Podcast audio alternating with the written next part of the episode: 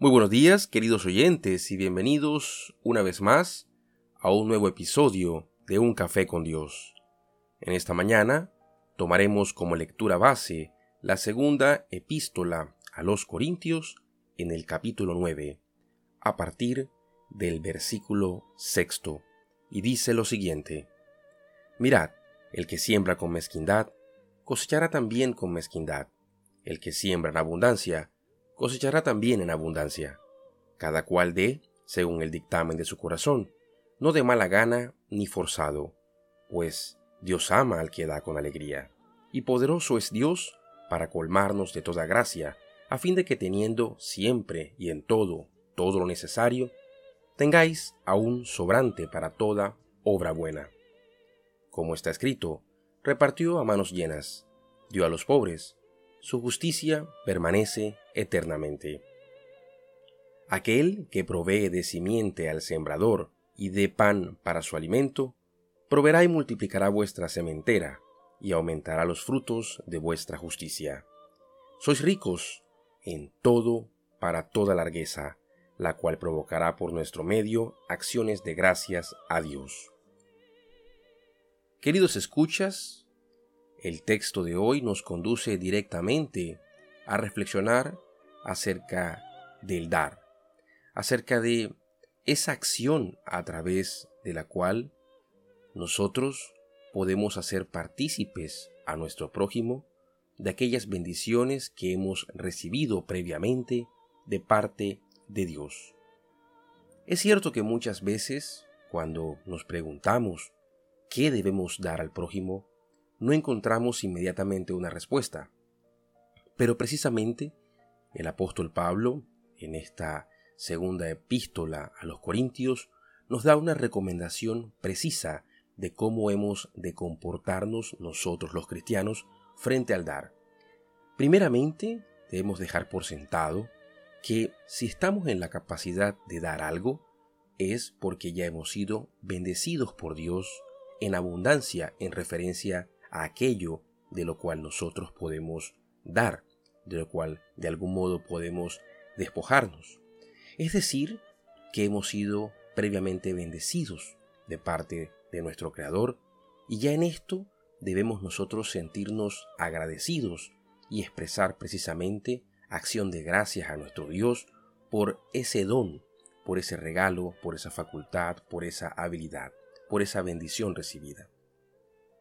Es importante anotar que no siempre aquello que nosotros estamos en capacidad de dar significa dinero. Nosotros hemos sido bendecidos, como lo dice precisamente el apóstol Pablo, de muchas formas. Hemos sido bendecidos con dones, hemos sido bendecidos con habilidades, hemos sido bendecidos con herramientas, con medios, con inteligencia, con sabiduría. Somos ricos en todo para toda largueza. Así que dar no se limita solamente al dinero. Dar implica una parte de nosotros mismos que es entregada a esa persona, a ese ser, a ese prójimo, en el momento en que lo dicta nuestro corazón, cuando discernimos claramente la voz de Dios en él. Lo cual responde a una segunda pregunta. ¿Cuál es el momento propicio para dar? Ese dar no debe ser un dar forzoso no debe ser un dar obligado, no, no debe ser un dar movido por unas circunstancias que no sean otras que la voluntad de Dios que se manifiesta en ese momento, en ese instante, en nuestros corazones. Nosotros sabemos cuándo Dios nos pide que demos algo. Y sabemos también cuándo somos nosotros obrando en nuestra propia autoridad, en nuestra propia soberbia, tratando de alguna manera de cumplir con esas obras. Pero las verdaderas obras que valen, amados hermanos, son aquellas obras que Dios nos ha mandado hacer. Recuerden precisamente aquel eh, versículo del Evangelio donde estas personas que le reclaman a Jesús le dicen, Señor, pero en tu nombre expulsamos demonios, en tu nombre hicimos milagros, en tu nombre hicimos muchas cosas. Y nuestro Señor Jesucristo les dice, no los conozco, apartados de mí, hacedores de maldad. Precisamente las obras que nosotros hacemos y que son reconocidas por Dios son aquellas que Dios nos ha de alguna manera eh, llevado a hacer. No es un hacer por hacer, es un hacer en medio de la obediencia a Dios. Es un hacer diligente a lo que Dios nos ha solicitado. Queridos escuchas, cada uno de nosotros tiene mucho para dar, lo que significa que tenemos muchas bendiciones. No podemos todo limitarlo simplemente a lo material.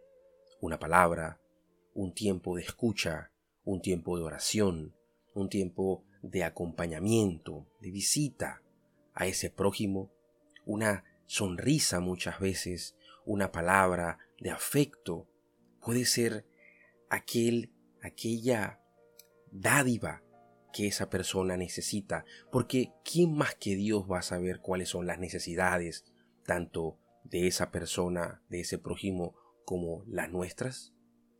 En ese dar, nosotros tenemos la oportunidad de poder, de algún modo, ayudar a que ese otro ser humano exalte y alabe y dé gracias a Dios por ese recibimiento y por esa bendición.